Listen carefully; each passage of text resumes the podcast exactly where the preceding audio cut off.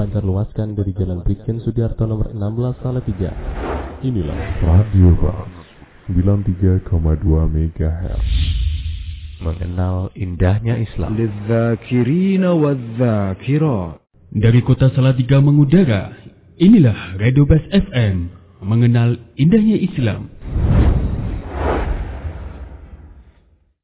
إن الحمد لله نحمده ونستعينه ونستغفره ونعوذ بالله من شرور أنفسنا وسيئات أعمالنا. من يهده الله فلا مذل له ومن يضلل فلا هادي له. وأشهد أن لا إله إلا الله وحده لا شريك له وأشهد أن محمدا عبده ورسوله. يا أيها الذين آمنوا اتقوا الله حق تقاته ولا تموتن إلا وأنتم مسلمون. أما بعد. Para pendengar Radio Bas FM Salatiga yang dirahmati oleh Allah. Alhamdulillah Pada kesempatan malam hari ini Kita bisa bersua kembali Berjumpa kembali Walaupun melalui media radio. Semoga perjumpaan kita, pertemuan kita lewat udara ini bisa memupuk ukhuwah Islamiyah di antara kita. Dan semoga juga dengan pertemuan ini bisa meningkatkan keimanan kita semua.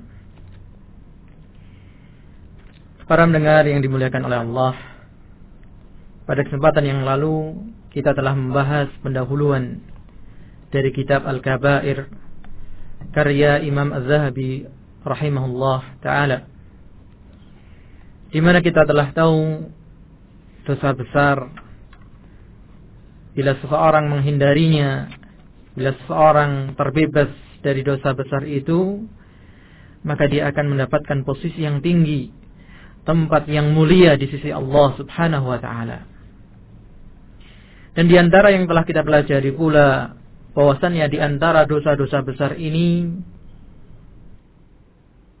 ada dosa yang lebih besar daripada dosa yang lainnya. Dalam kata lain, bahwasannya dosa besar bertingkat-tingkat. Dari yang paling besar sampai kemudian tingkatannya menurun-menurun ke bawahnya. Maka pada kesempatan malam hari ini, kaum muslimin yang dirahmati oleh Allah, kita akan membahas sebuah dosa yang paling besar di antara dosa-dosa besar. Jadi ini adalah dosa besar, bahkan dialah dosa terbesar.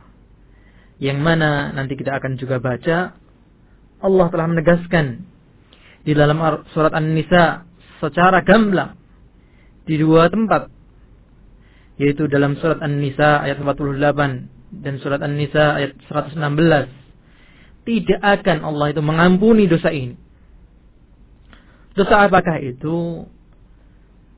Imam Zahabi mengatakan Al-kabiratul ula hiya syirku billahi ta'ala.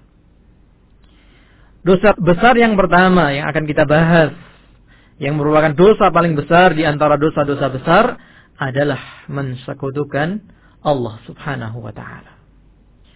Syirik insyaallah kita semua pernah mendengarkannya. Insya Allah kita semua takut berbuat kesyirikan. Karena pembahasan syirik, seingat saya, itu adalah salah satu materi pelajaran dulu ketika atau mungkin sebagian sekarang juga masih belajar kurikulum di SD. Nah, itu pelajaran agama itu ada pembahasan tentang syirik. Jadi insya Allah setiap muslim, setiap orang yang telah belajar Islam tentu mengenal istilah ini. Dan tahu apa itu syirik dan tahu bahaya syirik. Akan tetapi para pendengar yang dirahmati oleh Allah, kalau kita melihat realita, kalau kita melihat kenyataan yang ada, ternyata pengetahuan itu saja tidak cukup. Kefahaman sebagian ternyata tidak cukup. Kenapa? Karena ternyata di negara kita khususnya yang mayoritas penduduknya adalah kaum muslimin ataupun di dunia secara umum Di negara-negara yang baik kaum musliminnya mayoritas seperti di Pakistan, di Mesir, atau negara-negara yang lain, di India, di Irak, di Iran, itu ternyata kesyirikan begitu merajalela. Disadari dan tidak disadari. Maka Imam Zahabi sangatlah tepat meletakkan permasalahan ini. Dosa syirik ini sebagai peringatan pertama dari kitab Al-Kabair ini. Mengingatkan kita sebagai seorang yang beriman. Karena peringatan sebagaimana ditegaskan oleh Allah Subhanahu wa taala dalam surat Az-Zariyat ayat yang ke-55. Fadzakir fa inna dzikra tanfa'ul mu'minin.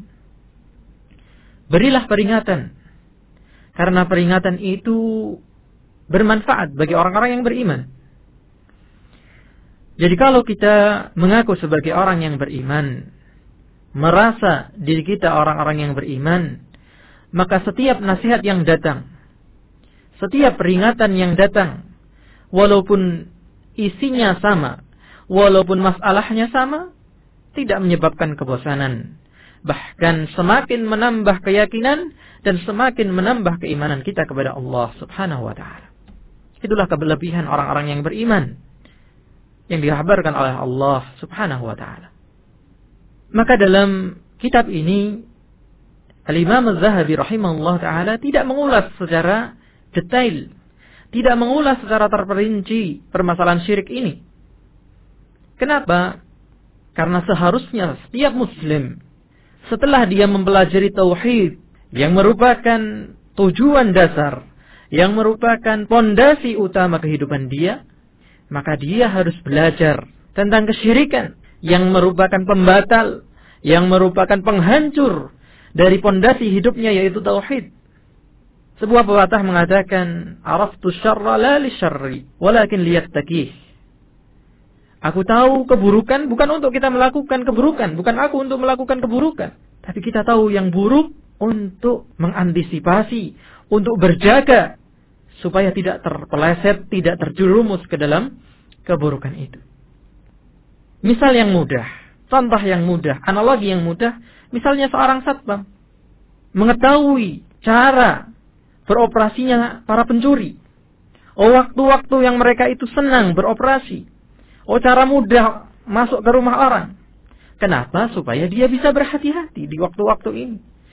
Supaya dia bisa mengantisipasi menjaga rumah supaya tidak dimasuki pencuri. Maka demikianlah seorang muslim. Sudah sepantasnya selain dia belajar secara tekun tentang mengesahkan Allah yaitu tauhid, dia juga harus mempelajari tentang syirik. Nah, tentunya pelajaran ini bukan di sini tempatnya. Semoga dalam pembahasan-pembahasan lain para pendengar telah menyimaknya atau bisa melalui buku-buku atau hadir di majelis-majelis ta'lim. Kaum muslimin yang dimuliakan oleh Allah. Imam Zahabi mengatakan setelah memberikan judul tadi, "Wa an taj'ala lillahi niddan wa huwa khalaqaka." Ini adalah sebuah definisi singkat tentang syirik yang datang definisi ini, pengertian ini dari Rasulullah Sallallahu Alaihi Wasallam.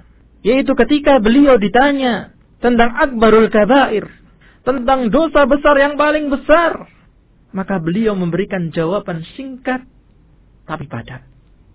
Apa itu? Yang pertama adalah antaj ala lillahi niddan.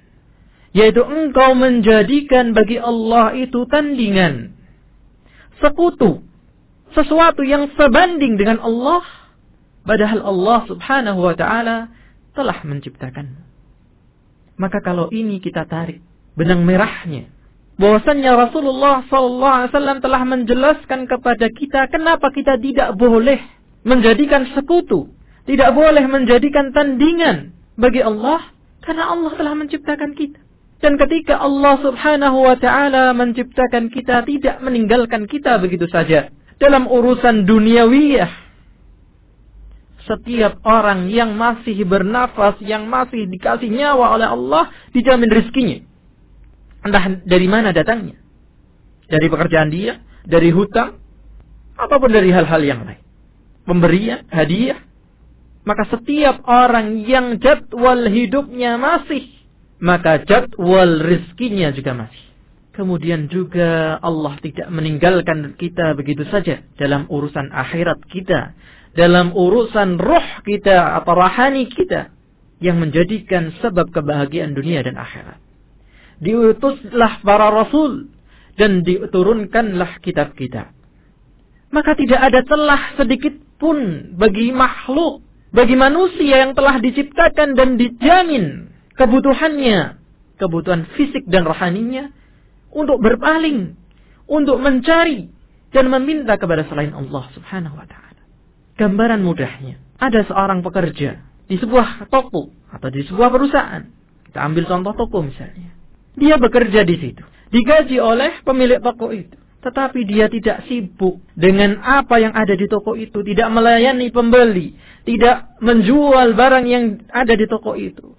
Tapi malah sibuk membantu pedagang yang ada di depan toko. Dan kemudian mengharapkan bayaran dari pedagang tersebut. Maka ini gambaran orang yang berpaling dari Allah subhanahu wa ta'ala. Maka lihat pegawai tadi. Maka pemilik toko tentunya akan murka Pemilik toko tidak akan memberikan yang seharusnya diberikan kepadanya. Dan belum tentu yang dia bantu. Itu memberikan sesuatu kepadanya. Karena tidak ada ikatan perjanjian. Tidak ada kesepakatan. Kenapa dia harus membantu? Inilah kabar sederhana. Analogi sederhana. Seorang yang berpaling. Seorang yang melakukan kesyirikan. Maka kemudian beliau melanjutkan ma'ahu ghairahu wa ta'budu ma'ahu ghairahu ketika engkau menjadikan bagi Allah itu tandingan akhirnya apa karena orang tadi merasa ada yang sebanding ada yang bisa menandingi Allah maka akhirnya dia selain beribadah kepada Allah dia pun beribadah kepada sesuatu tersebut Apakah sesuatu tersebut? Min hajarin. Dari bebatuan. Au basharin. Atau manusia. Au syamsin. Atau matahari. Au qamarin. Atau bulan. Au nabiyin. Atau seorang nabi. Au syaihin. Atau seorang tua. Seorang alim, seorang syekh. Au jinniyin atau jin au najmin atau bintang au malakin atau malaikat au au ghairi dhalik atau sekian banyak kesyirikan benda yang dijadikan tandingan bagi Allah Subhanahu wa taala. Yang disebutkan oleh Imam Zahabi rahimahullah taala adalah sesuatu yang pernah terjadi pada umat-umat sebelum kita. Dan di sini yang perlu diperhatikan, yang perlu menjadi perhatian bagi kita semua. Sebagaimana saya sebutkan di depan tadi, kebanyakan bahkan bisa dikatakan seluruh kaum muslimin itu tahu apa itu syirik. Tetapi akhirnya terjerumus juga. Kenapa? Karena banyak juga setelah mereka tahu tentang syirik, salah persepsi salah faham tentang sejarah, tentang pengertian syirik. Dikiranya orang-orang Mekah, kaum musyrikin Quraisy yang diperangi oleh Rasulullah Sallallahu Alaihi Wasallam adalah mirip dengan suku-suku pedalaman penganut animisme sehingga yang dinamakan kesyirikan adalah mengkultuskan batu-batu dengan bentuk-bentuk tertentu dengan kemudian menyalakan dupa-dupa kemudian mengadakan tarian-tarian dengan kata-kata yang tidak jelas. Inilah yang menjangkiti, inilah yang difahami oleh sebagian kaum muslimin. Sehingga mereka begitu pede, begitu percaya diri. Wah, kalau saya seorang muslim, oh yang setiap hari salat lima waktu, yang berpuasa Ramadan, oh yang sudah berlabel haji, dan zakat saya tidak pernah berhenti. Mana mungkin saya terjatuh ke dalam kesyirikan? Ini yang banyak di antara kita yang keliru memahami sejarah mereka kaum musyrikin Quraisy atau memahami apa itu syirik. Maka kalau kita kembali kepada sejarah dan ini yang sering saya ungkapkan kepada para jamaah, contoh atau bukti atau dalil paling jelas yang tidak mungkin seorang muslim tidak tahu dalil ini bahwasannya orang musyrik Quraisy itu mengakui keberadaan Allah Subhanahu wa taala. Tapi bersamaan dengan itu pula mereka mensekutukan, menjadikan bagi Allah tandingan. Apa buktinya?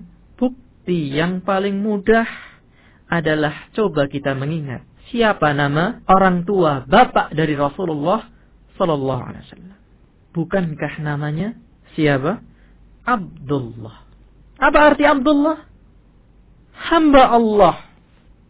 Kemudian kalau belum yakin atau kan kebetulan bapaknya Rasulullah, maka silahkan dilihat kembali lembaran-lembaran sejarah. Ada seorang pemandu jalan yang mendampingi Abu Bakar dan Rasulullah Sallallahu Alaihi Wasallam ketika berhijrah. Seorang musyrik, namanya pun siapa? Abdullah ibn Uraikir. Namanya juga Abdullah. Jadi nama Abdullah bukanlah nama yang asing bagi orang musyrik Quraisy. Tapi bersamaan dengan itu, mereka melakukan kesyirikan, menjadikan bagi Allah tadi tandingan, baik berupa batu yang ternyata kalau kita melihat kembali kepada sejarah juga, batu-batu ini adalah representasi, adalah perwujudan dari apa yang telah disebutkan oleh Imam Zahabi tadi. Ada yang merupakan simbol dari orang saleh. Ada yang merupakan simbol dari kekuatan matahari atau bulan. Ada yang merupakan simbol dari seorang nabi. Ada yang merupakan simbol dari jin yang berkuasa di suatu daerah. Ada yang merupakan simbol dari para malaikat. Sebagaimana disebutkan oleh para ulama misalnya. Salah satu berhala yang paling terkenal yang namanya Lata disebutkan oleh seorang ulama asal penamaan ini adalah sebagai monumen. Nah, sebagaimana sekarang banyak di antara kita melakukannya. Monumen bagi seorang yang sangat dermawan di Mekah. Dia itu sebagai orang yang menanggung makanan bagi jemaah haji yang berhaji ke kota Mekah di masa itu. Maka kata lata diambil dari kata lata ya lutu. Yaitu mengadoni. Karena dia itu begitu sungguh-sungguh dalam mengadoni kue atau roti untuk para jamaah haji. Maka dibuatlah monumen. Itulah yang kemudian dijadikan berhala. Dan demikian pula lah yang terjadi pada kaum Nuh. Kaumnya Nabi Nuh. Sebagaimana dilihatkan dalam sebuah hadis yang sahih yang diriatkan oleh sahabat Abdullah bin Abbas radhiyallahu anhuma bahwasannya antara Nabi Adam sampai Nabi Nuh itu ada sepuluh kurun, sepuluh generasi yang semuanya mereka itu dalam keislaman. Dan maksud keislaman ini adalah ketauhidan. Tidak terjadi kesyirikan antara generasi Adam sampai generasi Nuh. Kemaksiatan iya, Sebagaimana sudah terjadi pada putra beliau sendiri. Terjadi pembunuhan. Tapi sampai kesyirikan tidak. Sebagaimana diceritakan Nabi, demikian. Barulah pada zaman sebelum diutusnya Nabi Nuh, di sana ada orang-orang yang saleh, yang jumlahnya lima orang. Di mana orang-orang saleh ini membina umatnya dengan baik. Siapa mereka? ada namanya Wad, Suwa, Yagus, Ya'ub, dan Nasr. Ini adalah nama lima orang saleh. Jadi kalau yang menghafal surat Nuh, ini adalah bukan nama jin, bukan nama yang bau reksa suatu sendang atau jalan atau pohon sehingga ditakuti tidak. Ini adalah nama lima orang saleh. Nah ketika lima orang saleh ini meninggal, maka setan datang membisikkan kepada para murid-muridnya. Kalau kalian ingin bersemangat beribadah sebagaimana dulu ketika guru-guru kalian ada, maka silahkan dibuat monumen di tempat kalian biasa beribadah. Kenapa? Kalian kalau melihatnya nanti akan ingat jasa guru kalian dan akan bersemangat beribadah kembali. Dan sayangnya realita ini kalau kita mau jujur, kalau kita, lihat di sebagian rumah kaum muslimin itu terjadi. Sederhananya sekarang dalam bentuk foto. Itu banyak kita dapati di rumah kaum muslimin memajang foto entah gurunya, entah pimpinan organisasinya. Wallah alam. Nah, tujuannya kita takutkan. Jangan sampai pemajangan foto-foto ini menjadi wasilah. Menjadi sarana terjerumusnya kaum muslimin dan ternyata sudah terjadi. Karena ada yang sebagian meyakini dengan dipasangnya foto dari gurunya, dari syekhnya, dari ustadznya, dari kiainya akan melindungi rumah tersebut, akan membawa kebahagiaan, akan membawa keberkahan dan inilah kesyirikan yang terjadi pada mereka. Kenapa? Karena kemudian Rasulullah SAW menceritakan dalam hadis Ibn Abbas ini, ketika berganti generasi, dan realita yang ada setiap pergantian generasi. Kualitas keilmuan maupun keimanan semakin menurun. Maka kemudian setelah sekian generasi dan kemudian kebodohan yang lebih menguasai mereka, datanglah kembali setan dan membisikkan bahwasannya monumen-monumen ini dibuat bukan hanya untuk dilihat, tapi dulu mereka jika terjadi paceklik, meminta kepadanya.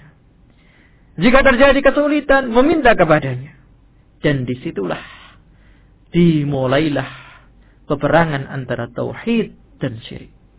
Maka kaum muslimin yang dirahmati oleh Allah, walaupun kita seorang muslim, janganlah terlalu pede. Janganlah terlalu percaya diri. Janganlah tertipu dengan setan sehingga tidak mungkin, merasa tidak mungkin. Bukankah kita mengingat doa Nabi Ibrahim alaihissalam? Bapaknya, pentolannya tauhid. Rabbi jnubni wa baniya an asnam. Rabbi, wahai Tuhanku, ujnubni. Jauhkanlah aku. Seorang nabi tidak merasa aman. Seorang nabi tidak kepedean untuk tidak terjerumus ke dalam kesyirikan. Bahkan meminta secara langsung kepada Allah dan diabadikan oleh Allah Subhanahu wa taala dalam Al-Qur'an. Jauhkanlah aku dan demikian pula anak keturunanku dari menyembah berhala. Maka para pendengar yang dirahmati oleh Allah, kita perlu bela banyak belajar dan belajar. Karena Islam menganjurkan bahkan mewajibkan belajar untuk kita semua. Sebagaimana kita ingatkan dalam pertemuan sebelumnya. Talabul ilmi faridah. Menuntut ilmu itu faridah. Kewajiban bagi kita semua. Maka pelajarilah tauhid sebagai kewajiban kita kepada Allah dan pelajarilah syirik sebagai pembatal, penghancur dari kewajiban tersebut. Kenapa Allah telah memberikan ancaman-ancaman yang keras? Ancaman-ancaman yang tegas bagi pelaku-pelaku kesyirikan. Semoga Allah melindungi kita semua dari yang demikian. Allah berfirman dalam surat An-Nisa yang saya sebutkan tadi 48 dan 116 dan bukan hanya di sini saja sebenarnya. Tapi ini penegasan yang paling tegas. Dan diulang dua kali oleh Allah subhanahu wa ta'ala. Inna Allah. Sesungguhnya Allah. Bagi yang belajar bahasa Arab tentu tahu inna. Sebagai ada itu takkid. Sebagai alat untuk menegaskan sebuah ungkapan. Inna Allah. Sesungguhnya Allah. La yaghfiru an yushraka bihi tidak akan pernah mengampuni kalau sampai Allah itu disekutukan wa yaghfiru ma duna dan akan mengampuni dosa besar. Demikian pula dosa kecil. Tapi asal selain kesyirikan, tapi dengan catatan bagi yang dikehendaki. Di sini Allah Subhanahu wa taala secara tegas tidak akan mengampuni. Dalam artian kaum muslimin yang dirahmati oleh Allah, dalam artian bagi orang-orang yang meninggal dan belum bertaubat dari kesyirikannya. Ini yang dimaksudkan ayat-ayat ini. Jadi bukan berarti orang yang pernah melakukan kesyirikan tidak ada pintu taubat, tidak ada pintu ampunan, tidak. Kenapa? Karena kita lihat pada sejarah para sahabat, banyak di antara mereka adalah pelaku kesyirikan sebelum mereka memeluk agama Islam. Tapi kemudian setelah mereka masuk Islam, dan Rasulullah SAW telah bersabda, Al-Islamu yahdimu ma qablaha. Islam itu menghancurkan, menghapuskan apa yang sebelumnya. Dikatakan oleh iman muslim. Maka kemudian setelah terhapus dosa-dosa mereka dengan berislam, dengan bertaubat, dan kemudian mereka membaguskan keislamannya, maka jadilah mereka generasi terbaik umat ini. Jadi di satu sisi kita perlu sangat-sangat takut dari berbuat kesyirikan. Tapi di sisi yang lain, bagi yang pernah, bagi yang terlanjur berbuat kesyirikan, maka tidak ada kata pesimis. Maka tidak perlu berputus asa. Telah ada contoh para sahabat. Kalau kita mau berkembali dan memperbaiki keislaman kita, maka pintu taubat Allah itu terbuka yang lebarnya dari Maroko sampai Syam. Sebagaimana diungkapkan dalam sebuah hadis. Pintu yang sangat lebar, Maroko sampai Syam. Nah, tidak perlu mantri, tidak perlu berjejal-jejal. Setiap orang masuk ke dalam taubat ketika dia ingat kesalahannya. Maka ini adalah ancaman yang keras bagi orang-orang yang terlena dan terpesona dengan kesyirikan. Jangan sampai mengakhiri kehidupannya di dalam kesyirikan ini. Dan Allah juga berfirman di dalam surat Al-Maidah ayat yang ke-72. Innahu man yusyrik billah faqad harramallahu alaihi al-jannah wa ma'wahu an-nar wa ma lidh-dhalimin min ansar. Allah tegaskan lagi dengan inna sesungguhnya Barang siapa yang mensekutukan Allah Faqad Maka sungguh Diulang lagi Akan-akan ingin mengingatkan kita secara tegas dan tegas. Bahwasannya pelaku kesyirikan ingat faqad haramallahu alaihi jannah. Maka telah diharamkan dilarang selarang-larangnya baginya surga. Lalu ke mana harus kembali? Sebagaimana kita sebutkan, kapling di akhirat hanya dua kapling. Kapling surga dan kapling neraka. Maka ketika terlarang baginya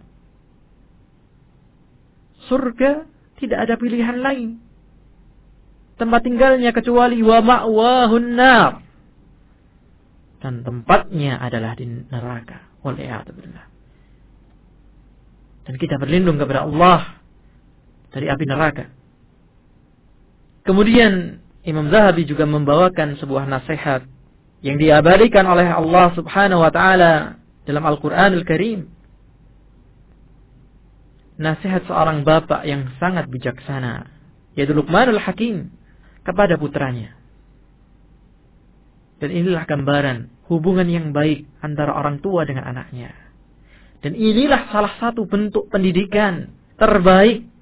Bukan hanya mengirimkan putra-putra kita, putri-putri kita kepada guru-guru les privat dan tidak memperdulikan bagaimana akhirat mereka, bagaimana ibadah mereka, bagaimana hubungan mereka dengan Allah. Bukan seperti itu. Ya, bisa dimaklumi dalam masa, dalam era persaingan ketat seperti ini. Prestasi. Dan sebenarnya kalau para orang tua mau jujur, itu sebenarnya adalah prestise yang dikejar. Oh anakku loh. Hah? Masuk SMP 1, masuk SMA 1, Hah? ke UI, ke ITB. Anakku.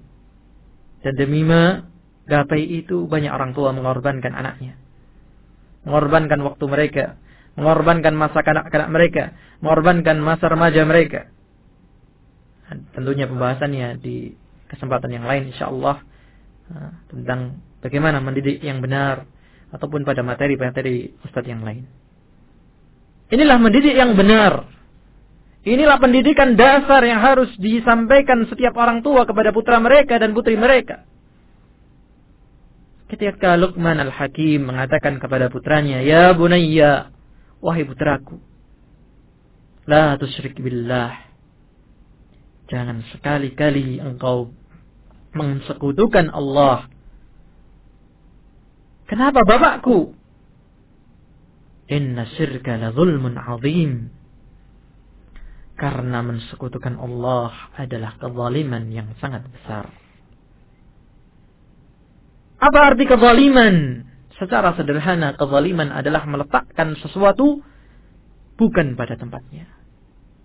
Wad'u syai' fi ghairi mahallihi. Meletakkan sesuatu tidak pada tempatnya.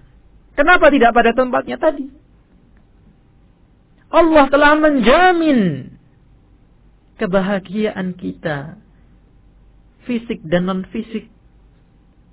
Tetapi kenapa harus mencari kebahagiaan, keselamatan, mencari kebahagiaan, mencari keselamatan dari akik, mencari keselamatan kebahagiaan dari keris, mencari keselamatan kebahagiaan dari beriktikaf di bawah sebuah pohon,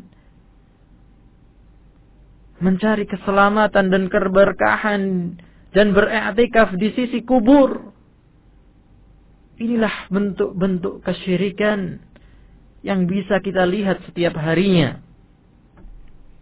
Mereka yang mengaku muslim, yang begitu gatal, yang begitu gerah ketika harus duduk berlama-lama di masjid. Tapi begitu datang ke kuburan, begitu beriktikaf di sebuah pohon, begitu mandi di telaga, mereka bisa khusyuk semalaman. Mereka bisa betah berlama-lama.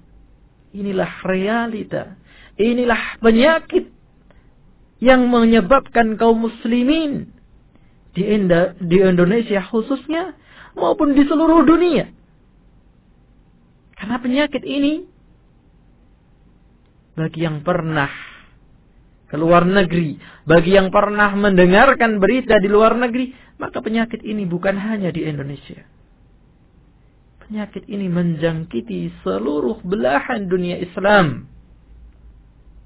Maka sudah sepantasnya kita menerima kehinaan. Sudah sepantasnya kita menerima dipinggirkan. Karena kita atau kebanyakan dari kaum muslimin telah menghinakan Allah dan meminggirkan Allah dari kehidupan mereka. Kemudian Imam Zahabi mengatakan wal ayatu fi dzalika katsirah. Kalau mau kita sebutkan ayatnya sangat banyak. Dan silahkan kembali kepada buku-buku, kepada kitab-kitab yang membahas secara khusus tentang ketauhidan dan kesyirikan. Maka tidak akan kita dapati di sana ayat yang tidak terbatas tentang peringatan-peringatan ini.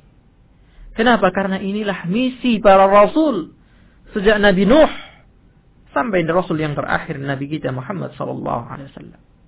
Rasulullah mengatakan, "Umirtu an uqatilan nas hatta yashhadu an la ilaha illallah wa anna Muhammadan Rasulullah." Aku diperintahkan untuk berjuang sungguh-sungguh banyak orang salah paham tentang hadis ini. Uqatilun nas. Memerangi, iya, memerangi itu apa? Tidak membunuh, beda dengan aktulu. Qatilu sebagaimana dikatakan oleh seorang ulama, uqatilu di sini adalah bermujahadah, bersungguh-sungguh. Bukan artinya kalau nggak mau terima bunuh, ya tentunya bertentangan hadis ini dengan firman Allah, la ikraha fid din. Ada paksaan di dalam agama. Kalau orang sudah didakwai, mau menerima, alhamdulillah tidak. Ya urusan dia dengan Allah. Nah inilah misi para nabi dan rasul mewujudkan ketauhidan dan menghapuskan kesyirikan. Maka kemudian beliau menjelaskan faman asyraka billahi ta'ala thumma mata musyrikan. Dari ayat-ayat yang di atas kita fahami siapa saja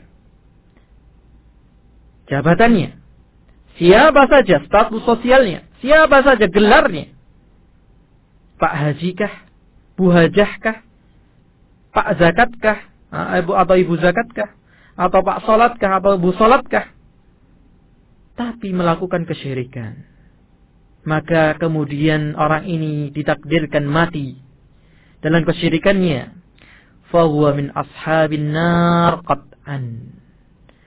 Maka dia dipastikan menjadi penghuni neraka. Kama anna man amana billah. Sebagaimana sebaliknya Barang siapa beriman kepada Allah wa mata mu'minan. Kemudian meninggal dalam kondisi iman walaupun hanya seorang tukang sapu jalan atau tukang beca atau pedagang asangan. Tetapi di dalam hatinya yang dibawanya keimanan. Meninggal membawa keimanan ini fahuwa min ashabil jannah. Maka pastilah dia penghuni surga wa in uzib dengan satu catatan. Walaupun mungkin dia punya kesalahan yang memang harus dibersihkan dengan diazab. Dicelupkan di dalam api sebagai emana emas. Jika ingin diambil emas murninya maka harus dibakar di api sehingga muncullah emas 24 karat maka dengan pula seorang mukmin kalau pengen selamat, ya jadilah mukmin 24 karat. Tapi kalau ingin mencicipi neraka, naudzubillah min dzalik, kita berlindung kepada Allah, kaum muslimin yang dirahmati oleh Allah. Kita semua berlindung. Tidak mencicipi sedikit pun. Yang apinya 70 kali api dunia. Kita baru saja melihat kedahsyatan nafas Gunung Merapi. Nafasnya saja itu sudah sudah meluluhantakkan desa, pohon, bangunan, hewan dan manusia. Maka kalau itu dikalikan 70 kali seperti apa? Na'udzubillah dari. Dan Rasulullah sallallahu alaihi wasallam telah mengingatkan kepada kita. Dia mengatakan, "Ala unabbiukum bi akbaril kabair." Maukah kalian Aku kabarkan tentang dosa yang paling besar. Dosa besar yang paling besar. Apa itu al-isyraku billah? Yaitu kalian mensekutukan Allah. Maka kalian telah terjerumus kepada dosa besar yang paling besar. Na'udzubillah Kemudian dalam hadis yang lain, Rasulullah juga menyampaikan, "Ijtanibu as-sab'a al-mubiqat." Jauhilah tujuh hal yang membinasakan. Apa itu? Yang pertama, asyirku, kesyirikan. Dan bahkan di dunia pun, ini sebagaimana definisi yang diberikan oleh Imam Zahabi, dosa besar adalah dosa yang mendapati ancaman yang keras di akhirat atau dosa yang mendapatkan hukuman di dunia ataupun yang dilaknati pelakunya ini semua masuk.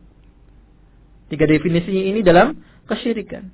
Kenapa? Rasulullah dalam sebuah hadisnya yang sahih dikatakan oleh Imam Bukhari mengatakan man baddala dinahu faqtuluh.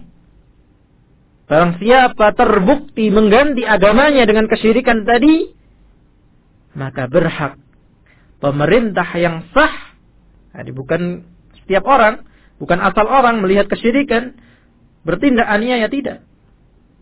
Pemerintah yang sah. Kenapa? Karena harus ada proses yang dilalui pelaku tersebut. Boleh dibunuh. Dan harus dibunuh. Orang yang mengganti agamanya tadi. Kemudian sebagai tambahan dari definisi yang diberikan oleh Imam Zahabi. Rasulullah di akhir masa hidupnya dalam sakitnya mengatakan la'anallahu al-yahud wan nasara semoga Allah melaknati orang-orang Yahudi dan Nasrani. Kenapa? Apa yang dilakukan oleh orang Yahudi dan Nasrani? Sampai mendapatkan laknat. Ittakhadhu qubur anbiya'ihim masajid mereka telah menjadikan kuburan-kuburan para nabi mereka sebagai masjid. Para ulama menerangkan hadis ini ada dua makna. Artinya orang Yahudi dan Nasrani membangun tempat ibadah mereka di tempat Nabi itu dikuburkan. Sebagaimana terjadi pada kaum muslimin juga membangun kuburan di lingkungan membangun masjid di kuburan atau di lingkungan kuburan gurunya, ustadznya atau menguburkan di dalam masjid.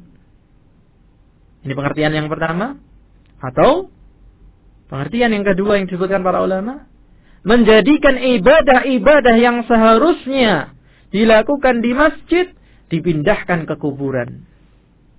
Ngajinya jadi di kuburan bersolawatnya jadi di kuburan, salatnya jadi di kuburan, etikafnya jadi di kuburan. Inilah yang telah dilakukan oleh orang Yahudi dan Nasrani dan inilah yang kemudian juga banyak dilakukan oleh kaum muslimin pada hari ini. Maka kaum muslimin yang dirahmati oleh Allah Pertemuan yang singkat ini, pembahasan yang singkat ini tentunya tidak bisa, tidak cukup untuk kita mengupas bentuk-bentuk kesyirikan lebih-lebih yang real, yang nyata kita hadapi hari ini. Saya hanya memberikan isyarat-isyarat tadi. Ada orang yang meyakini keris, ada orang yang meyakini aki, ada orang yang menyimpan ini dan itu, ada orang yang datang ke tempat-tempat tertentu.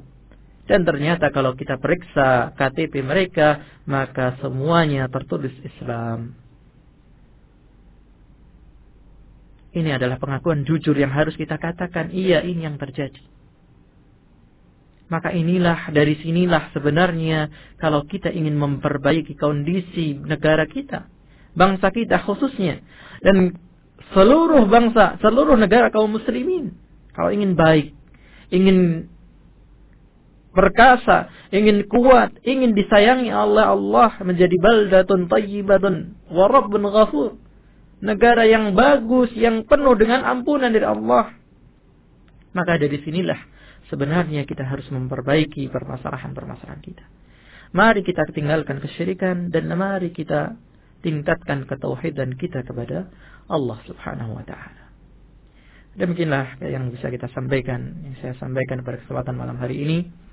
Semoga Allah memberikan kefahaman kepada kita semua, kemudahan kepada kita semua untuk mengamalkan apa yang sudah kita pelajari dan menyelamatkan kita semua dari dosa besar terbesar yaitu melakukan kesyirikan terhadap Allah Subhanahu wa taala. Wallahu a'lam. Dipancar luaskan dari Jalan Brigjen Sudiarto nomor 16 Salatiga. Inilah Radio Bang 93,2 MHz mengenal indahnya Islam. Dari kota Salatiga mengudara, inilah Radio Bas FM, mengenal indahnya Islam.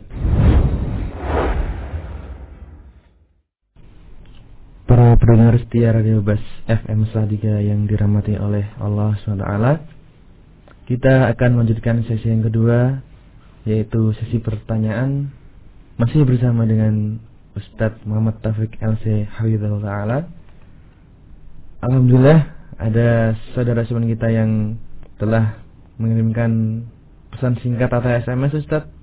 Ada beberapa. Yang pertama dari seorang ikhwan. Assalamualaikum Ustaz. Waalaikumsalam. Saya mau tanya, apakah meninggalkan sholat itu termasuk dosa yang paling besar Ustaz? Terima kasih. Assalamualaikum. Waalaikumsalam.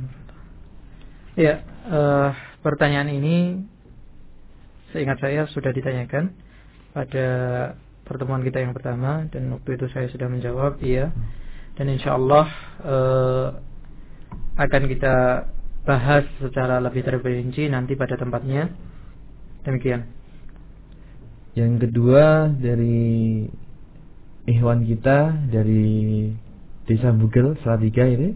Assalamualaikum. Waalaikumsalam. Bagaimana hukumnya berwasilah kepada orang yang sudah meninggal, Ustaz? Nah. Berwasilah atau bertawassul yang sering kita eh, sebut adalah sebuah amal yang disyariatkan oleh Allah dan Rasulnya. Allah mengatakan was'alul wasilata. Kemudian dalam sebuah firman-Nya Allah berfirman walillahi asmaul husna fad'uhu biha. Ya. Dan Allah memiliki nama-nama yang indah, makalah berdoalah nah, dengan bertawasul dengan nama-nama. Maka yang perlu difahami yang pertama di sini tawassul adalah salah satu bentuk ibadah. Di antara ibadah-ibadah yang disyariatkan oleh Allah Subhanahu wa taala. Maka kalau ini ibadah, ibadah ada aturan mainnya. Ada batasan-batasannya, ada syariatnya. Maka sebatas ilmu yang saya tahu, sebatas ilmu yang saya pelajari, tawassul yang sesuai dengan ajaran Rasulullah sallallahu alaihi wasallam hanya terbatas pada tiga hal. Apa itu? Yang pertama, bertawassul dengan nama-nama Allah yang indah, dengan asmaul husna. Sebagaimana dalam ayat yang kita kita bacakan tadi. Dan bagi Allah dan kepunyaan Allah dan Allah memiliki nama-nama ini yang indah, maka berdoalah dengannya. Seseorang ketika akan berdoa meminta diluaskan rezeki misalnya ya Allah ya Razzaq ya Ghani luaskanlah rezekiku ini adalah bertawasul ya Rahman ya Rahim irhamni wahai yang maha pengasih pokoknya yang sayangilah diriku ya Latif alif qulubana wahai yang maha lembut lembutkanlah Ah, apa hati antara kami. Ini adalah bentuk tawasul yang syar'i yang diajarkan oleh Allah dan Rasulnya. Kemudian yang kedua adalah bertawassul dengan amal saleh. Sebagaimana Rasulullah SAW dalam sebuah kesempatan pernah menceritakan kepada para sahabatnya tentang tiga orang yang terjebak di sebuah gua. Ketika mereka masuk dalam gua ini, maka tertutuplah mulut gua tersebut dengan batu besar yang menggelinding dari atas gunung. Maka kemudian tiga orang ini berusaha mendorong dan mendorong tidak berhasil. Maka kemudian satu persatu mereka berdoa kepada Allah, bertawasul, menyebutkan amal saleh yang pernah mereka lakukan. Yang pertama, mengatakan tentang birrul walidin dia. Yaitu ketika dia memerah susu yang seharusnya biasanya diantarkan kepada orang tuanya. Dia terlambat. Ternyata kedua orang tuanya telah tidur. Maka ditunggu dan tidak boleh orang lain meminum susu itu sebelum kedua orang tuanya. Maka kemudian dia mengatakan, Ya Allah, seandainya aku lakukan ini khalisan liwajhik. Ikhlas karena wajahmu. Tafruj anna. Maka bukankanlah, ha? selamatkanlah. Kan. Maka terbukalah sedikit. Belum bisa keluar. Kemudian yang kedua, menyebutkan amal tentang dia pernah terhindar atau pernah menghindari perzinaan yang hampir dia lakukan. Sama di akhirnya dia mengatakan seandainya aku meninggalkan perzinaan ini karenamu maka bukakanlah pintu itu. Maka terbuka sedikit tapi belum bisa keluar lagi. Kemudian yang ketiga menyebutkan tentang amanah yang dia pegang karena dia memegang gaji pegawainya. Kemudian gaji ini dia kembangkan kembangkan sampai berkembang begitu luas menjadi ternak yang memenuhi lembah. Ketika pegawainya datang semuanya diserahkan dan tidak sedikit pun dia menguranginya. Ketika dia di akhir doa dia mengatakan seandainya ini aku lakukan karena wahai Allah, maka bukakanlah.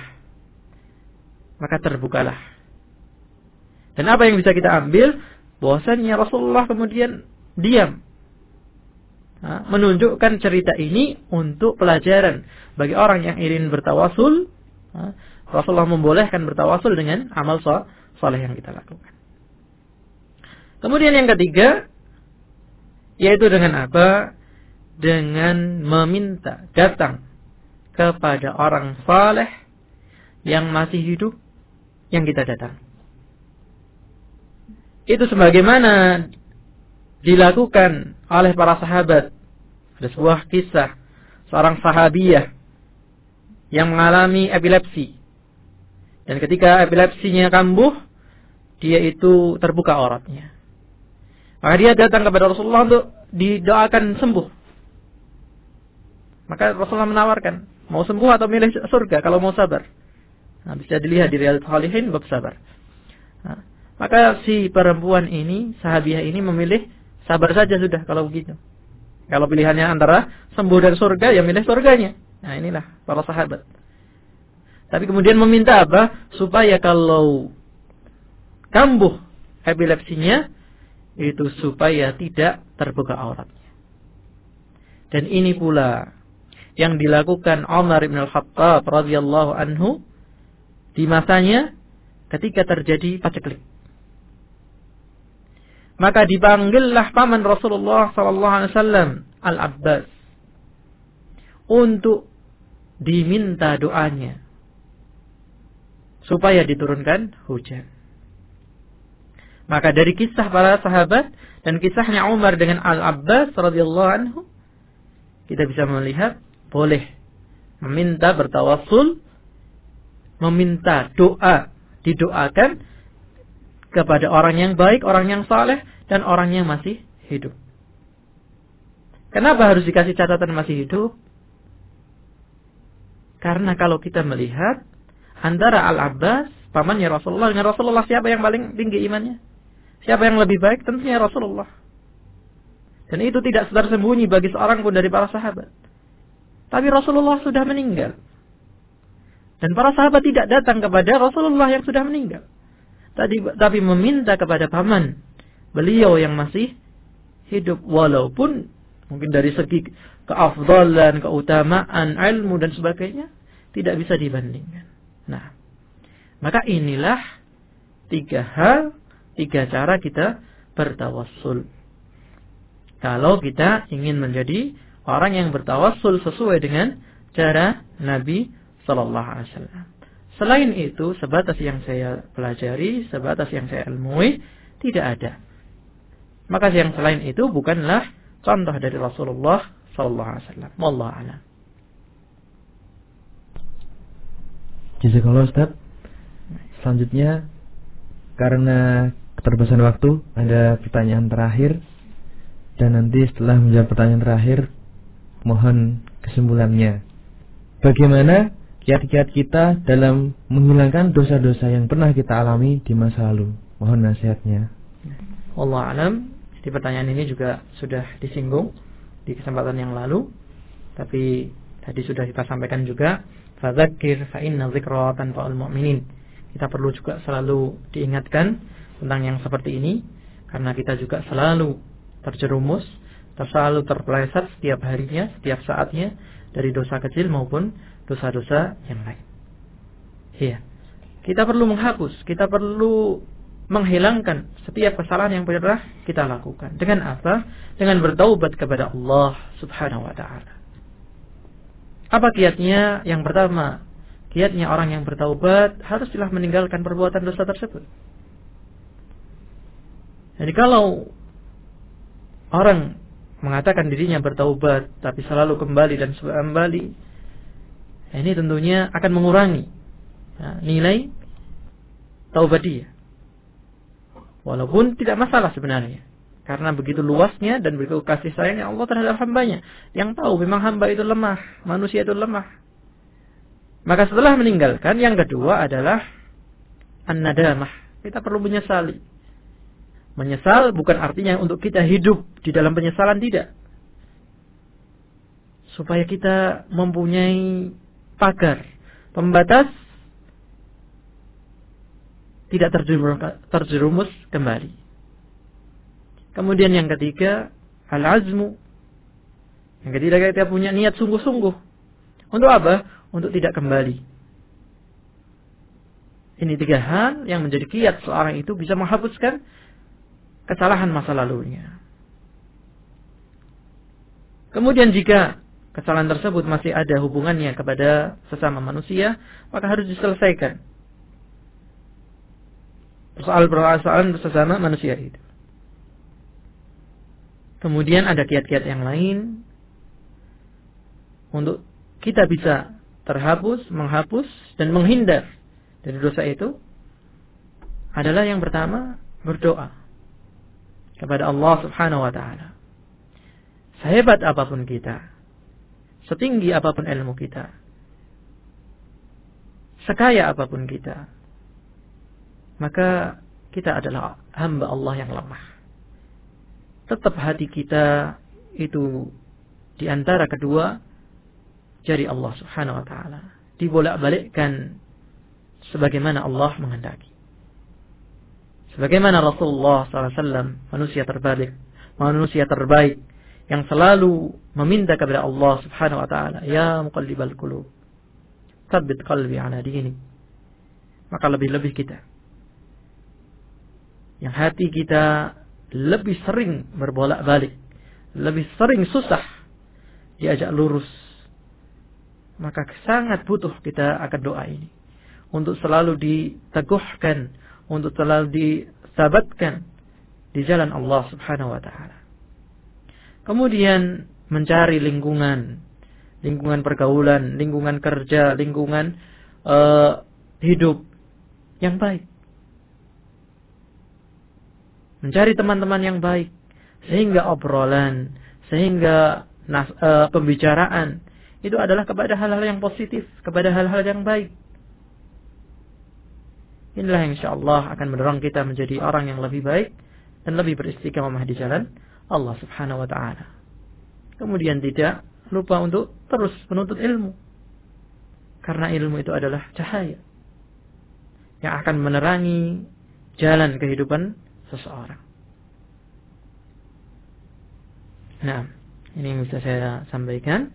Kemudian uh, bisa kita simpulkan uh, di akhir pembahasan kita ini, kesyirikan adalah dosa besar yang terbesar. Yang mana Allah tidak akan mengampuni. Ini ancaman yang paling keras bagi siapa? Bagi yang meninggal dan tidak bertaubat dari kesyirikannya. Wallah ta'ala alam bisawab. Dipancar luaskan dari Jalan Brigjen Sudiarto nomor 16 Salatiga. Inilah Radio Bang 93,2 MHz. Mengenal indahnya Islam. Terima kasih baru saja Anda menyimak siaran kami di gelombang 93.2 FM Radio Bas Mengenal Indahnya Islam. Semoga menambah kemanfaatan bagi anda dan keluarga. Dari kota Salatiga mengudara, inilah Radio Best FM, mengenal indahnya Islam.